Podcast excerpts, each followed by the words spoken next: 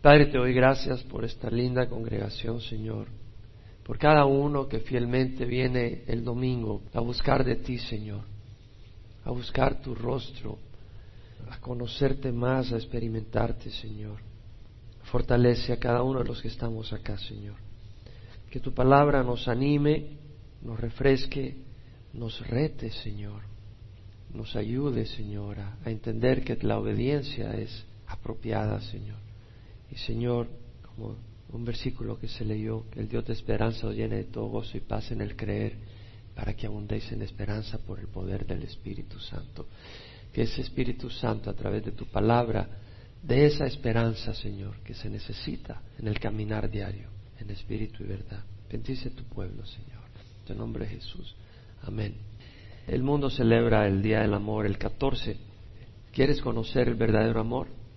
Cristo Jesús y conoce su vida, su camino, su testimonio, lo que hizo por nosotros, lo que sigue haciendo y vas a conocer el verdadero amor. Y ese es el verdadero amor que fluye y que puede ser digno de celebrar el 14 de febrero, ya sea hacia tu esposa, hacia tu esposo, hacia tus hijos, hacia tus hermanos y hacia Dios. Y Pablo nos da el ejemplo de ese amor en la perseverancia. Pablo mismo dijo, el amor de Cristo nos mueve. El amor de Cristo. Era el amor de Cristo. Y Juan escribió, nosotros amamos porque Él nos amó primero. En el capítulo 4, 5 y 6 de la segunda carta escrita a los Corintios que tenemos, Pablo habla sobre el ministerio. Y vimos como en el capítulo 4 dice, Dios que dijo que de las tinieblas resplandecerá la luz, es el que ha resplandecido en nuestros corazones para iluminación del conocimiento de la gloria de Dios en la faz de Cristo. Y Pablo habla de ese conocimiento, ese, ese conocimiento es un tesoro. Conocer la luz de Dios, conocer a Cristo, conocer su carácter, su persona, ese es un tesoro. Esa relación, conocer es más que conocimiento intelectual, es una vivencia personal, una relación, y ese conocimiento es un tesoro. Pero Pablo dice, pero tenemos este tesoro en vasos de barro, para que la extraordinaria grandeza de su poder sea de Él, de Dios, no de nosotros. Vasos de barro, Interesante. Tenemos este tesoro en vasos de barro. Pablo mismo reconoce lo que dice Génesis, que Dios hizo del barro al hombre. Génesis es verdad, no es una leyenda. Y a lo largo del Nuevo Testamento vemos que los apóstoles y Jesús mismo testifica que esas cosas son verdad. Dios nos hizo de barro, Dios hizo a Adán de barro. Y Pablo dice, afligidos en todo, pero no aplastados, no agobiados, dice por la palabra que yo uso a nuestro ambiente, es aplastados, afligidos en todo, presionados por todos lados, pero no aplastados. ¿Cómo le hizo Pablo? Porque Pablo, vamos a ver que en el capítulo 6, ya lo empezamos a ver, habla de las luchas que tiene en el ministerio.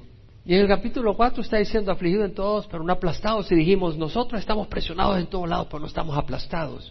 Pregunta, ¿es cierto?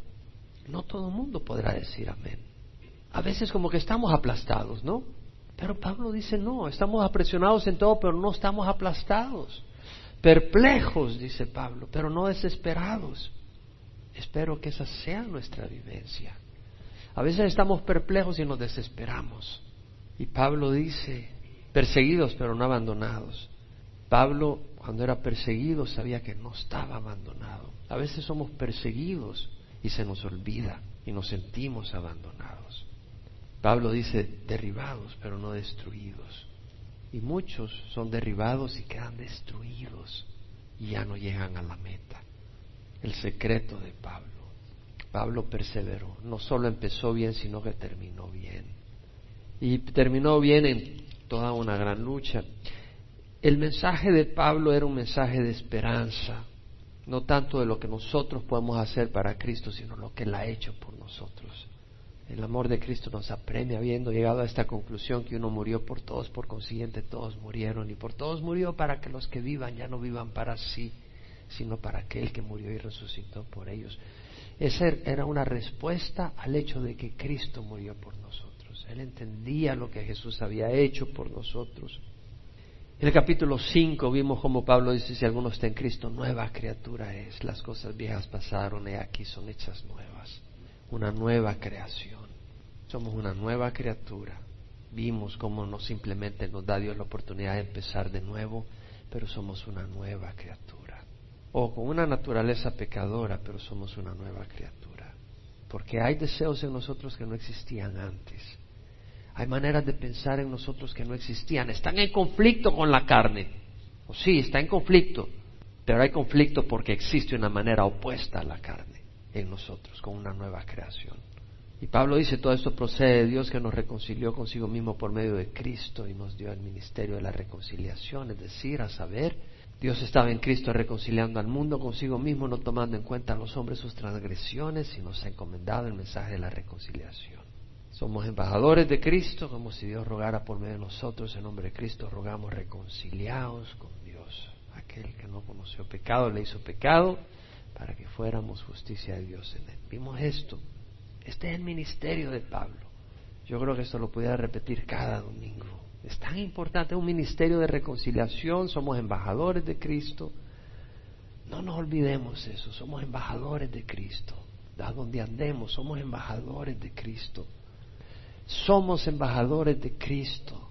La mayoría está yendo a la condenación y no se dan cuenta como estamos en California y como puedes ver en el cable que vi a Shakira, y como puedes ver a don Francisco en la televisión y como puedes ir al mall y comprar la última moda, se te olvida que hay un cielo y hay un infierno. Y se te olvida que la mayoría va por el camino amplio de destrucción. Pero nosotros tenemos una gran noticia, tenemos un gran tesoro, el conocimiento de Cristo. Y guardemos ese conocimiento y compartámoslo con otros. Y no solo eso, avivamos nuestro corazón en ese conocimiento. Porque lo que nos ocurre es que todas esas cosas nos envuelven y se nos olvida lo que tenemos.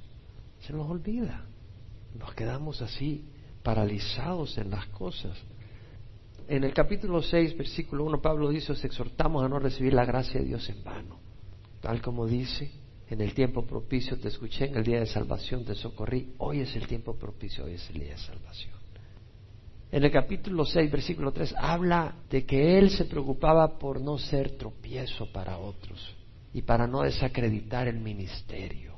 Es tan importante que no desacreditemos el ministerio. O vamos a leer, vamos a leer cosas que parecen contradictorias. Y le doy gracias a Dios por esto que escribió Pablo. Pablo tuvo que pasar por unas crisis para que él pudiera escribir experiencias propias en carne propia que van a ministrar nuestras vidas.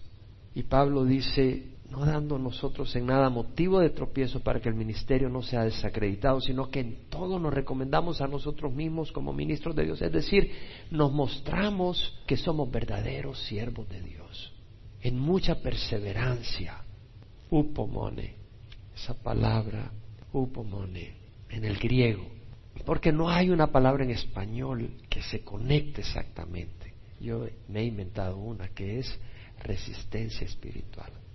Eso es lo que para mí significa un pomone. Porque quiere decir paciencia, pero en el sentido de una constancia, de un aguante, de la persona como la que está corriendo una maratón, 42 kilómetros creo que es, y ahí va corriendo y no pierde de vista la meta. Y aunque le duelen las piernas y está sudando y todo el cuerpo le dice, échate aquí, tírate al suelo, pero sigue, porque hay una meta y sigues en el camino. No te pasas a pasear ahí en este campo verde aquí o allá. Sigues en el camino. Haya sol, caiga lluvia. Sigues en el camino. No te desvías. Y esa palabra perseverancia es aquella persona que tiene ese aguante por el poder del Espíritu, pero tienes que abrir tu corazón para recibir ese poder y tener esa dirección, mantenerte en tu propósito, en tu fe, en un comportamiento piadoso en medio de todas las luchas. Y Pablo habla en mucha perseverancia en aflicciones, presiones, privaciones, es decir, momentos difíciles, hardships, adversidades, es lo que quiere decir realmente. En angustias, en azotes, ahí es beatings también, golpes, golpizas, latigazos, puñetazos. La palabra en griego quiere decir todo eso, no solo azotes. En cárceles, sufrió prisión, en tumultos, es decir, disturbios, alborotos públicos, donde él era el motivo del alboroto. que es distinto que estés en un alboroto público y lo estás mirando de y te proteges. Otra cosa, tú eres el centro del alboroto. Da miedo. En trabajos, en desvelos, en privaciones de alimento, en pureza, caminando en santidad, en conocimiento. Conocimiento no solo intelectual, no solo doctrinal, sino conocer a Cristo. En paciencia, long suffering, aquella habilidad, actitud de soportar las imperfecciones de unos y de otros. Tenemos que soportarnos unos a otros, no todo es sonrisa, ¿cierto? A veces tenemos defectos y nos tenemos que aguantar. En bondad, amabilidad, cortesía, un espíritu afable, no brusco, no ofensivo, no rudo. Pablo tenía un corazón tierno, aunque por fuera era fuerte, aguantaba golpes por la gracia de Dios, pero por dentro era tierno hacia los demás en el Espíritu Santo, en amor sincero, en la sinceridad del afecto, en la palabra de verdad, en el poder de Dios. No se puede sin el poder de Dios. ¿Se acuerdan que dijimos? Afligidos en todo, pero no aplastados, perplejos, pero no desesperados, perseguidos, pero no abandonados, destribados, pero no destruidos, porque el poder de Dios estaba efectuándose en él. Él era débil, pero en Cristo era fuerte por armas de justicia para la derecha y para la izquierda. Y luego dice, en honra y en deshonra, agarramos donde nos quedamos la vez pasada, en honra y en deshonra, en mala fama y en buena fama, como impostores pero veraces. Hay tanto acá para estudiar y aplicar. En honra, Pablo se expresa acá en cuanto al ministerio como siervo de Dios, cómo él era percibido de distintas maneras. Ante unos era honrado, ante otros era deshonrado.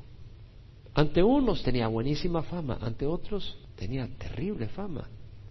Para unos era un siervo veraz, para otros era un impostor, era un falso hombre. En honra y en deshonra. La New International Version dice, through glory and dishonor, a través de gloria y en deshonra. En honra, la palabra en el griego es doxa, que quiere decir gloria, honor, opinión, buena o mala, pero en este contexto es buena opinión dignidad. Pablo era honrado por los verdaderos apóstoles, lo reconocían que él era un hombre de Dios. Pedro habla bien de Pablo en su epístola. Muchos dentro de la iglesia veían a Pablo como un gran siervo de Dios. Lo respetaban, lo valoraban, lo apreciaban, lo admiraban. Y la honra es apropiada para todo siervo de Dios, empezando por tus padres. Debemos de honrar a nuestros padres porque han sido siervos que Dios ha puesto para guiarnos. Y debemos de honrar a nuestros hermanos, porque son siervos de Dios, son siervas de Dios y tienen el Espíritu Santo. En Efesios, Pablo dice, honra a tu padre y a tu madre, que es el primer mandamiento con promesa. El cristiano debe saber honrar a otros. Pablo recibía honra. Honra a tu padre y a tu madre, que es el primer mandamiento con promesa. Y si no es cristiano, pero honrales. No tienes que mentir, pero guárdale respeto. En Romanos, Pablo dice, sea afectuosos unos con otros con amor fraternal, con honra, daos preferencia unos a otros. Está hablando dentro de la iglesia. Debemos honrarnos unos a otros. Pablo habla de honrar a los ancianos, no necesariamente en edad, sino en responsabilidad dentro de la iglesia. Los ancianos que gobiernan bien sean considerados dignos de doble honor, es decir, honor en la relación y honor económico, principalmente a los que trabajan en la predicación y en la enseñanza. En Hebreos el autor dice, obedeced a vuestros pastores y sujetaos a ellos, porque ellos velan por vuestras almas, como quienes han de dar cuenta. Permitidles que lo hagan con alegría, no quejándose. El autor habla de la honra que se le dará a los pastores en cuanto a obediencia. Dios habla de honrar a los hermanos de la iglesia, de honrar a los que ministran la palabra, a los que sirven al pueblo de Dios, porque cada uno de nosotros acá, de acuerdo a la palabra de Dios, debería de recibir honra y debemos de honrar a otros. Pero debemos de recibir honra con humildad y no dejar que se vuelva piedra de tropiezo en nuestras vidas, ni una ambición. Debemos de preocuparnos más por la honra y estimación de Dios que la honra que nos den los hombres. Nuestro Señor Jesucristo nos advirtió de no seguir el ejemplo de los fariseos que amaban y buscaban la honra de los hombres, pero no buscaban agradar a Dios. En Mateo Jesús dice de los fariseos, Hacen todas sus obras para ser vistos por los hombres. Ensanchan sus filacterias, es decir, sus cajitas, donde llevaban versículos bíblicos en sus brazos como un símbolo de espiritualidad. Y alargan los flecos, esos hilos que bajaban de su manto al borde final, verticalmente paralelos, como muestra de apego a la ley. Aman el lugar de honor en los banquetes y los primeros asientos en las sinagogas y los saludos respetuosos en las plazas y ser llamados por los hombres rabí. Entonces tenemos que tener cuidado, ¿no? El hermano tal, la hermana tal, el pastor tal. Tenemos que tener cuidado. Merecemos honrar a los siervos de Dios. Pero tenemos que tener cuidado de que eso no sea lo que buscamos. Amén. Y luego Pablo dice, y en deshonra. Pablo sabía lo que era estar en honra y también lo que era la deshonra. La palabra en el griego quiere decir ignominia, vergüenza, humillación. No todos en la iglesia en Corinto respetaban a Pablo, lo honraban. En la misma iglesia que él fundó había gente que decía las cartas de él son severas y duras y su presencia física un poco impresionante y la manera de hablar menospreciable. Decían eso de Pablo, imagínate. Y los judíos inconversos, la mayoría veían a Pablo sin ningún respeto. No solo lo veían sin ningún respeto, lo consideraban alguien despreciable, una vergüenza, una mancha para el pueblo de Israel, un reproche para el pueblo judío. Y los gentiles lo consideraban un causa problemas, alguien que venía a cambiar las costumbres sociales de su ciudad, a eliminarle sus dioses, sus ídolos, los ídolos locales. No todo el mundo va a valorarnos, apreciarnos y tenernos en alta estima. Al mismo Señor Jesucristo, cuando fue a compartir en Nazaret, Dijeron, ¿quién es este que tiene esta sabiduría? ¿Dónde la agarró? No es el hijo de María y de José el carpintero. No están sus hermanos con nosotros. Jacobo, José, Simón, Judas y sus hermanas con nosotros. ¿Quién es este? Y Jesús se fue, no hizo muchos milagros ahí por su incredulidad. Él dijo, no hay profeta sin honra sino en su propia tierra y entre sus parientes y en su casa. Y muchas veces tú, Dios te llama y te, ¿y quién es este? ¿Quién es este? ¿Quién eres tú para venir a hablarnos la palabra de Dios? Si tú eras el que chiquito que andaba, causando problemas, yo te conozco cuando era, yo te llevé en mis brazos, me va a venir a mí a hablar de Dios. A veces la deshonra es por envidia dentro de la iglesia y Satanás se aprovecha para desunir. Pablo dijo, algunos a la verdad predican a Cristo por envidia y por rivalidad, otros lo hacen de buena voluntad. A veces por la misma envidia hay personas que frenan la honra que merecen ciertos siervos por envidias. Cuando seamos víctimas del desprecio y la deshonra, recordemos que el mundo y el pueblo judío, lejos de honrar a Jesús, lo despreció y lo crucificó. A Jesús mismo. ¿No merecía honra a Jesús? ¿Qué dice Isaías? Fue despreciado y desechado de los hombres, varón de dolores y experimentado en la aflicción, y como uno de quien los hombres esconden el rostro, fue despreciado y no le estimamos, Isaías 53, 3. Y Jesús nos advirtió, hay de vosotros cuando todos los hombres hablen bien de vosotros, porque de la misma manera trataban sus padres a los falsos profetas. No le ponga mucho peso a la gente cuando te honre. Jesús no ponía su fe en lo que la gente, no se dejaba manipular por la gente. ¿Sí me entiendes? Porque sabía lo que había en el corazón del hombre. No pongas mucho peso cuando la gente te honre merece honra cada uno como siervo de Dios. Pero no le pongas mucho peso a eso. Ponle más peso a la opinión del Señor. Y luego dice Pablo como impostores, pero veraces. No, en mala fama y en buena fama no nos perdamos esto. En mala fama, by evil report, un reporte malvado. Good report y buen reporte. La English Standard Version dice through slander and praise, a través de calumnias y alabanza. A veces nos van a acusar falsamente. Pregúntame a mí. Te puedo dar una buena lista. Y esto puede desanimarnos. Tenemos que soportarlo por amor al Señor. Y seguir activos y fervientes en nuestro servicio y dedicación al Señor es parte de poder perseverar. Es parte de la mucha perseverancia que mostró Pablo. Un día Dios sacará a la luz las verdaderas motivaciones tras las calumnias y descréditos desenmascarará a los originadores de estos ataques y la estrategia de Satanás. Jesús dijo, un discípulo no está por encima del maestro, ni un siervo por encima de su señor. Si al dueño de la casa lo llamaron Belzebú, ¿cuánto más a los de su casa? No temáis porque no hay nada encubierto que no haya de ser revelado, ni oculto que no haya de saberse. Lo que os digo en la oscuridad, decidlo a la luz. Y lo que oís al oído, proclamadlo desde las azoteas. Es decir, no pares. Adelante. Comparte. Sigue sirviendo. Persevera. No te apagues. Como impostores, pero veraces, dice Pablo. Como impostores. Como dice alguna traducción en inglés, as deceivers, yet true. Como engañadores, sin embargo, verdadero. Y la palabra en el griego quiere decir engañador, un impostor, alguien que se hace pasar por quien no es.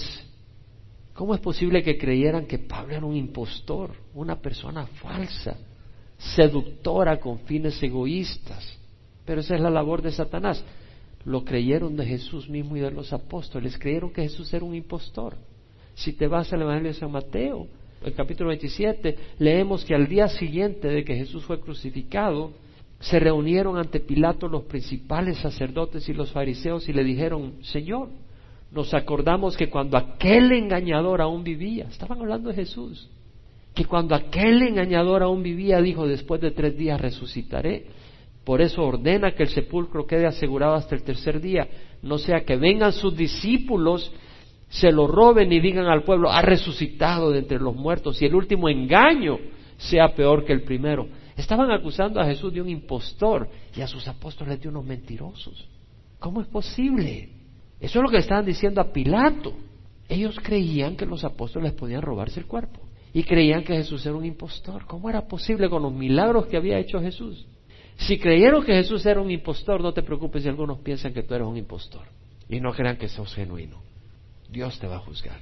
Dios te conoce. La gente no te conoce. Pero Pablo dice, como impostores, pero veraces. Y la palabra acá quiere decir aletes, quiere decir true, truly, truth, verdadero, verdaderamente. El significado quiere decir no encubierto, no escondido, sino transparente, amante de la verdad, hablando lo que es verdadero. Debemos de ser sinceros en nuestro ministerio, en nuestra motivación, que sea sincera en lo que hacemos, que sea una motivación sincera lo que hacemos y no aparentando lo que no es. Debemos de hablar siempre la verdad. Pablo dice, como desconocidos pero bien conocidos, como moribundos y aquí vivimos, como castigados pero no condenados a muerte, como desconocidos. En sus viajes Pablo llegaba a lugares nuevos donde no era conocido. Experimentó ser extranjero, desconocido como nosotros que hemos emigrado y hemos llegado a un lugar donde nadie nos conoce. Yo he llegado a lugares donde nadie, absolutamente nadie me conoce.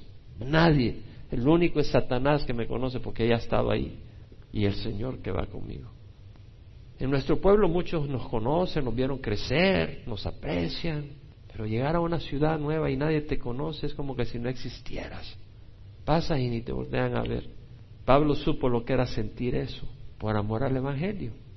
Como moribundos, y aquí vivimos, as dying, dice la New King James, English Standard Version, New American Standard, as dying, and behold, we live. Como muriendo, pero es aquí que vivimos. Pablo estaba todo el tiempo al borde de la muerte, los judíos inconversos lo trataron de matar un puño de veces, y los gentiles inconversos también lo querían matar. Y Pablo muchas veces estuvo literalmente moribundo de las pedradas que le dieron, de los azotes que le dieron. Y él mismo escribió, tal como está escrito, por causa tuya somos puestos a muerte todo el día, somos considerados como ovejas al matadero. Pablo perseveró a través de todo eso, como castigados, pero no condenados a muerte. Castigados, la palabra, la New King James Version escribe as chastened, como disciplinados, pero no, no nos han puesto a muerte la New American Standard as punished yet not put to death, o sea, castigados pero no nos han puesto a muerte. Claro, llegó el día donde el Señor dijo, Pablo, te quiero ya acá, ya terminaste tu trabajo y lo pusieron a muerte. Pero mientras tanto, lo castigaron. En Filipo le dieron una buena paliza con varas. Lo castigaron, lo castigaban en varios lugares para pararlo, para calmarlo, pero a Pablo no calmaban. Él seguía con el Evangelio. ¡Qué perseverancia! ¿Quién puede decir amén? Yo no he llegado ahí, pero veamos el secreto de Pablo. El secreto de Pablo tenía una conexión con Jesús diaria, diaria. No como tengo que tenerla, Tenía esa relación tan preciosa. Y luego dice Pablo, como entristecidos, mas también gozosos, como pobres, pero enriqueciendo a muchos, como no teniendo nada, aunque poseyéndolo todo, como entristecidos, sorrowful, dicen las traducciones en inglés. La palabra quiere decir triste, con pesadumbre, acongojado, apesadumbrado, con un dolor emocional y un pesar, pero siempre regocijándonos. Jairo quiere decir regocijarse. Pablo, en medio de los dolores causados por los enemigos del Evangelio, en medio de las angustias y dificultades que tenía que afrontar cada día, en medio de las tristezas causadas por los hermanos dentro de la misma iglesia, experimentaba el gozo del Señor. Por experiencia. Pablo escribe en Filipenses, regocijados en el Señor siempre. Otra vez lo diré, regocijaos, vuestra bondad sea conocida por todos los hombres, el Señor está cerca. Y cuando dice el Señor está cerca, no, el Señor está con nosotros, el Señor está cerca, quiere decir, la venida del Señor está pronto. ¿Qué quiere decir? Pongamos nuestros ojos en la venida del Señor. Y vamos a poder ser amables con los demás en vez de ser amargados y golpeando a los demás porque estamos, que explotamos. ¿Sabes a qué me refiero? Estamos como que explotamos y que cualquier cosa y ¿No? ¿Quién sabe a qué me refiero? Algunos sinceros. Estamos que no me toques que te agarro a golpes, amigo. Ni me mires que no sabes lo que me ha pasado. Pero no te desquites conmigo, ¿qué culpa tengo? Regocijados en el Señor, siempre vez lo diré, regocijados, vuestra bondad sea conocida por todos los hombres, el Señor está cerca. Pablo podía regocijarse. En Nehemías leemos, el gozo de Jehová es vuestra fortaleza. El gozo del Señor. Pablo no lo había perdido y de hecho en Proverbios leemos el corazón gozoso, alegre el rostro y a veces parecemos pasas, ciruelas. ¿Has visto las ciruelitas? Y no es por la edad. Y dice Proverbios, pero en la tristeza del corazón se quebranta el espíritu. Estamos del espíritu quebrantado porque no estamos poniendo los ojos en el Señor, en la venida del Señor. Por eso venimos a la iglesia, ¿no? para que nos ayude el Señor a poner los ojos en Él, ¿no? Amén. O viene porque tiene que venir y marcar la libreta de asistencia. No, venimos porque necesitamos esa orientación de nuestros ojos en el Señor. La clave de Pablo para no caer hundido en la tristeza, para no ser envuelto en las tinieblas de la desesperación, era tiempo con el Señor. En Filipenses dice, por nada estéis afanosos, antes bien en todo mediante oración y súplica con acción de gracias sean dadas a conocer vuestras peticiones delante de Dios. Y la paz de Dios que sobrepasa todo entendimiento guardará vuestros corazones y vuestras mentes en Cristo Jesús. Es decir, sean dadas a conocer vuestras peticiones delante de Dios. Es el tiempo de oración, de hablar con el Señor, traerles tus cargas, con acción de gracias. ¿Por qué vamos a dar gracias? Tienes que pensar, ¿por qué no? Para no ser un mentiroso. Porque te das cuenta de que si lo piensas bien, con la ayuda de la palabra, Él tiene un propósito, Él es soberano, Él te ama, Él va a lograr algo bueno en todo esto. Y luego Pablo dice, y enciende las noticias de la televisión. No dice eso. Y póntete a leer alguna revista de vanidad. En mis tiempos era vanidades. Pablo dice, por lo demás, hermano, todo lo que es verdadero, todo lo digno, todo lo justo, todo lo puro, todo lo amable, todo lo honrable, si hay alguna virtud o algo que merece enogio, en eso meditad. Y vamos a tener paz. Jesús mismo, por el gozo puesto delante de él, soportó la cruz menospreciando su vergüenza. El gozo del Señor es nuestra fortaleza. ¿Quién de ustedes ha dejado pasar el gozo del Señor esta semana? Sí, se nos va el gozo. Y por eso necesitamos venir y alimentarnos y regocijarnos y refrescarnos. Nosotros, no, el Señor a través de nosotros, ¿cierto? través de nosotros. Y luego dice Pablo, como pobres, pero enriqueciendo a muchos. Pobres, la palabra pobres quiere decir, ¿sabe qué quiere decir? Pobres. Es tojos. La palabra se traduce poor, pobre, beggar, mendigo. Y quiere decir alguien destituido de dinero, de influencia, de posición, de honor. Y lo que pasa es que Pablo se entregó totalmente a una causa, Cristo y el Evangelio la salvación de los judíos y la salvación de los gentiles. Todos sus recursos, toda su vida lo invirtió en eso. Y se quedó sin nada. Perdió el honor que el mundo le daba. Él era miembro del Sanedrín. No pudo acumular riquezas porque todo lo invertía en el ministerio. No lo invertía en sí. Por eso dice Pablo, todo lo que para mí era ganancia lo he estimado como pérdida por amor de Cristo y aún más yo estimo como pérdida todas las cosas en vista del incomparable valor de conocer a Cristo Jesús mi Señor, porque me he perdido todo, dice Pablo. Y lo considero como basura a fin de ganar a Cristo y ser hallado en Él, no teniendo mi propia justicia derivada de la ley, sino la justicia que es por fe en Cristo, la que viene de Dios a base de la fe. Pablo había perdido todo pero no como nosotros que a veces por nuestra necesidad perdemos todo, sino que Él hizo un cambio, perdió todo a fin de ganar a Cristo. Y si tú tienes a Cristo, lo tienes todo. Y si tú tienes a Cristo, puedes enriquecer a todo el mundo. Pero si tú tienes muchas riquezas y no tienes a Cristo, no puedes enriquecer a nadie. De hecho, mucha gente que tiene mucho dinero y no tienen a Cristo, no te aportan nada. Están llenos de arrogancia, y se sienten que llegaron a la cumbre del éxito por sus propios esfuerzos y se sienten superiores a uno, pero no Jesús. Él se sentía cómodo compartiendo con personas que eran borrachos, personas que eran cobradores de impuestos, que eran unos explotadores, con personas que estaban metidas en prostitución. Pero ellas dejaron el pecado y vinieron a Jesús, pero él se sentía cómodo con ellos, no en el pecado de ellos, pero eran personas que sabían que la vida no les ofrecía, se sentían vacíos, no tenían por qué aparentar, la sociedad no los honraba. Y cuando vieron a Jesús, pudieron darse cuenta que Él era el mejor tesoro que podían tener. Y muchas personas que tienen mucha riqueza no se dan cuenta que Jesús es el mejor tesoro. Y por eso, Pablo, porque tenía a Cristo, podía enriquecer a otros. Por eso dice, como pobres, pero enriqueciendo a muchos. Y cuando yo pienso en algunas personas en mi vida que me han enriquecido al máximo, son personas que no tienen nada de dinero y son las que me han bendecido al máximo. Cuando pienso dentro del cuerpo de Cristo, hermanos y hermanas que me refrescan, muchas veces son personas que no tienen ni para comprar un carro y bendicen mi corazón, más que personas que tienen un millón de dólares en el banco, porque hay una sencillez, una humildad y un amor a Dios que refresca mi corazón. Pablo dice, como no teniendo nada, aunque poseyéndolo todo. Poseyéndolo todo, pues si tienes a Cristo lo tienes todo. Pablo dijo, el Espíritu mismo da testimonio a nuestro Espíritu que somos hijos de Dios. Y si hijos, herederos de Dios. Herederos, herederos de Dios y coherederos con Cristo, si en verdad padecemos con Él, para ser glorificados con Él. Si tú tienes a Cristo, lo tienes todo, ¿no crees tú? Excepto al demonio. Y no quieres tener al demonio contigo, ¿verdad?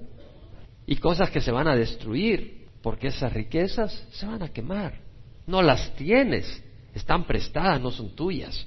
Pero cuando te mueres no te las llevas. Pero los tesoros en el cielo, esos nunca los pierdes. Amén. Amén. Y luego Pablo, en los versículos 11 al 13, Pablo viene y entra en otro punto. Pide reciprocidad de los corintios en su amor con él. Qué tremendo es esto. Nuestra boca, oh Corintios, os ha hablado con toda franqueza, nuestro corazón se ha abierto de par en par. No estáis limitado por nosotros, sino que estáis limitado en vuestros sentimientos. Ahora bien, en igual reciprocidad, os hablo como a niños, vosotros también abrid de par en par vuestro corazón. Pablo dice, nuestra boca, oh Corintios, os ha hablado con toda franqueza, nuestro corazón se ha abierto de par en par. Como dice una traducción, oh Corinthians, New King James Version, We have spoken openly to you. Our heart is wide open. Oh Corintios, hemos hablado abiertamente a ustedes. Nuestro corazón está abierto a ustedes. ¿Sabes que cuando abres tu corazón eres susceptible a que te lastimen, ¿cierto? ¿Y cuántas veces nos han lastimado cuando has abierto tu corazón? A veces has abierto tu corazón y te lastiman. Y duele mucho cuando las personas a las que les has abierto tu corazón son cercanas, te cortan. Pero es el costo del amor, el riesgo del amor. Pablo, como un padre amoroso, había abierto su corazón y sin reservas a los corintios le había compartido su ministerio, afligido en todo, pero no aplastado, perplejo, pero no desesperado, perseguido, pero no abandonado, derribado, pero no destruido, en privaciones, en angustias, en azote. Pablo estaba vertiendo su corazón a los corintios. Y ellos en vez de abrir su corazón, se mantenían reservados hacia Pablo, mantenían cierta distancia. Habían abierto su corazón a Pablo a medias, sin permitir esa apertura a Pablo. Y eso le cortaba a Pablo, que había dado su vida por ellos y les había abierto su corazón y ellos no respondían igualmente. Pablo dice, no estáis limitado por nosotros, sino que estáis limitado en vuestros sentimientos. ¡Qué tremendo! ¿Te das cuenta de lo que está diciendo Pablo? Como lo traduce una traducción, la New American Standard, you're not restrained by, us, but you're restrained in your own affections. No estás restringido por nosotros, nosotros no te estamos restringiendo para que te acerques. Ustedes están restringiendo sus sentimientos hacia mí, está diciendo Pablo. ¡Wow! ¿Por qué? ¿Por qué limitarían sus sentimientos y su apertura hacia Pablo? Y esto es importante. Hoy tenemos una coinonía, ¿no? Y algunas personas, es tu caso, que quieren venir a oír la palabra y salen hecho un cohete. Y no quieren tener nada que ver con nosotros. Eso no es de Dios. Tiene que haber esa hermandad, esa coinonía. ¿Quién puede decir amén? ¿Quién lo ve del contexto de lo que estamos leyendo? Esa coinonía, esa hermandad esa hermandad, ese amor. ¿Por qué limitarían sus sentimientos? Pienso que algunos se fijaban en las apariencias y no consideraban a Pablo digno de tal cercanía. ¿Quién eres tú? Eres de una apariencia poco impresionante. Y tu predicar no impresiona. Yo que voy a acercarme a ti. Tú ahí estás, Pablo. Tú no eres mi amigo. Tal vez la sencillez de Pablo era un hombre sencillo, humilde, y se acercaba con confianza, abría su corazón. Y sabes que a veces cuando tú haces eso te desprecian. ¿Te ha pasado? A veces cuando tú eres tan franco, te desprecian por tonto. Este no es refinado. Sí es cierto, ¿quién sabe lo que estoy diciendo? No digo que seas imprudente. Vas y no conoces a alguien y le empiezas a contar toda tu vida y las deudas y la cuenta de banco y todo eso. Es una imprudencia. Pero otra cosa es que veas a alguien que viene con sencillez y con confianza y tú lo paras porque este no es refinado, ¿quién es este? Tal vez el orgullo de ellos no abría sus corazones a Pablo. Oh, cuidado, no te metas en mi vida. O tal vez no querían comprometerse con el Señor, porque Pablo era una chispa. Con él no jugabas, él amaba al Señor y él te movía a que amaras al Señor por lo que el Señor había hecho, ¿no? Y te animaba a que lo amaras. Y tal vez algunos no quieren comprometerse. No, yo quiero ir a la iglesia a oír y me voy corriendo porque si no me van a poner de ujier o me van a pedir que haga algo. Y a mí no me pidan que haga nada porque yo y yo, punto. O tal vez tenían miedo que Pablo tomara ventaja de él. Muchos se limitan y no le abren el corazón a Jesús. Están limitados en sus sentimientos hacia Jesús que murió por nosotros en la cruz.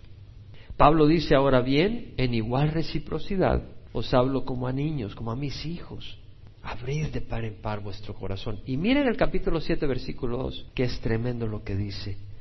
Aceptadnos en vuestro corazón. ¡Wow!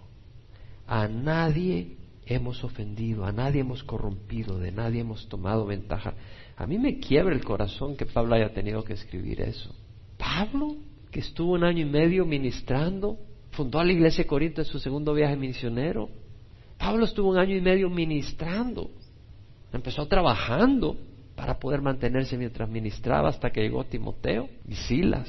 llegaron a Corinto. Y en el tercer viaje misionero, desde Éfeso, Pablo escribe una carta que se pierde y luego escribe primera de Corintios. Luego hace un viaje, una visita y las cosas no van tan buen camino y vuelve a escribir otra carta. Se pierde y luego escribe segunda de Corintios, que él la manda por mano de Tito. Pablo oraba, sufría. Y mira lo que dice, aceptadnos en vuestro corazón. A nadie hemos ofendido, a nadie hemos corrompido. La palabra es, como dice la New American Standard, make room for us. Haz espacio para nosotros. We wrong no one. No le hemos hecho mal a nadie. We corrupted no one. No hemos metido a nadie en hacer maldad. We took advantage of no one. No hemos tomado ventaja de nadie. No había razón para que no abrieran sus corazones a Pablo, quien buscaba lo mejor para ellos. Al abrir sus corazones permitirían que Pablo ministrara mejor. Y cuando uno da afecto y uno se entrega uno que espera, a cambio, afecto. Y cuando te retienen ese afecto, ¿qué es lo que provoca? Tristeza y dolor. La coinonía es tan importante. En el libro de Hechos leemos que la iglesia se reunía y se dedicaban continuamente a la enseñanza de los apóstoles, a la comunión, al partimiento del pan y a la oración. La comunión es la coinonía, el partimiento del pan y la oración.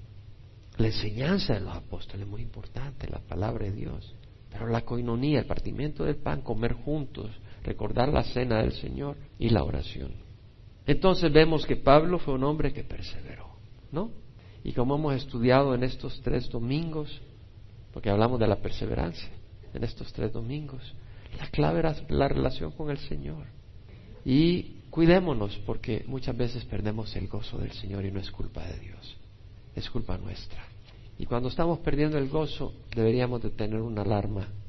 Busca al Señor, ve a la iglesia, ve a orar, llama a algún hermano, salúdalo, olvídate de ti, empieza a hacer algo y empieza a compartirle a algunas personas.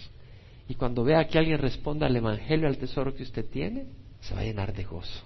Y el gozo del Señor es nuestra fortaleza. Entonces, ¿cómo vamos a perseverar? Viendo lo que Dios ha hecho por nosotros. Así que no te voy a decir mucho de lo que tú tienes que hacer. Recuerda lo que el Señor ha hecho por nosotros. Y para eso tienes que hacer algo. Buscar al Señor. Ve a la iglesia. Haz algo. Sirve al Señor. Porque al servirle estás obedeciendo. Y cuando obedecemos experimentamos su amor. Cuando servimos a otros, el Espíritu está en eso.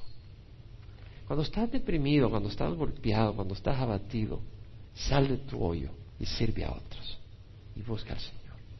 Recibir a Cristo es reconocer que le necesitamos, que Él tiene derecho de guiar nuestras vidas y de dirigir nuestras vidas. Y sin Él estamos perdidos, realmente vamos al infierno. Y sin Él perdemos nuestra vida, el propósito de nuestras vidas. Recíbelo como Señor de tu vida. Oh, pero no entiendo todas las cosas. No, no se trata de entender todo. Si para entender todo tienes que entender todo para recibir a Cristo, es como decir, mientras no entiendo cómo funciona un avión, no me subo al avión. Y hay una inundación y ese es el único, el último avión que sale del aeropuerto. Te vas a ahogar. Y puedes confiar en Cristo, porque ya entiendes suficiente como para saber que Él es quien necesitas en tu vida. Y si estás caminando en desobediencia, pídele perdón y renueva tu voto y tu promesa al Señor. Ora conmigo, Padre, te ruego perdón por mis pecados. Ayúdame a cambiar y a dar un paso en la dirección que te agrada a ti. Y el primer paso, Señor, es que te pido perdón y te ruego que entres a mi vida y dirijas mi vida. Y me des tu espíritu para caminar en rectitud y rechazar el pecado. Ayúdame y fortaléceme. En nombre de Cristo Jesús. Amén. Padre, bendice a la congregación, bendice a los que reciben, han recibido o recibirán a Jesús en sus vidas a través de este ministerio. Y Señor, te rogamos que tu Espíritu sea derramado, guiando, fortaleciendo, refrescando, animando y guardando a cada uno de nosotros, Señor. Y que, Señor, necesitamos de ti para poder dar ese amor que a ti te agrada y que caracteriza persona, Señor, y ha de caracterizarnos a nosotros. Te lo rogamos en nombre de Cristo Jesús. Amén.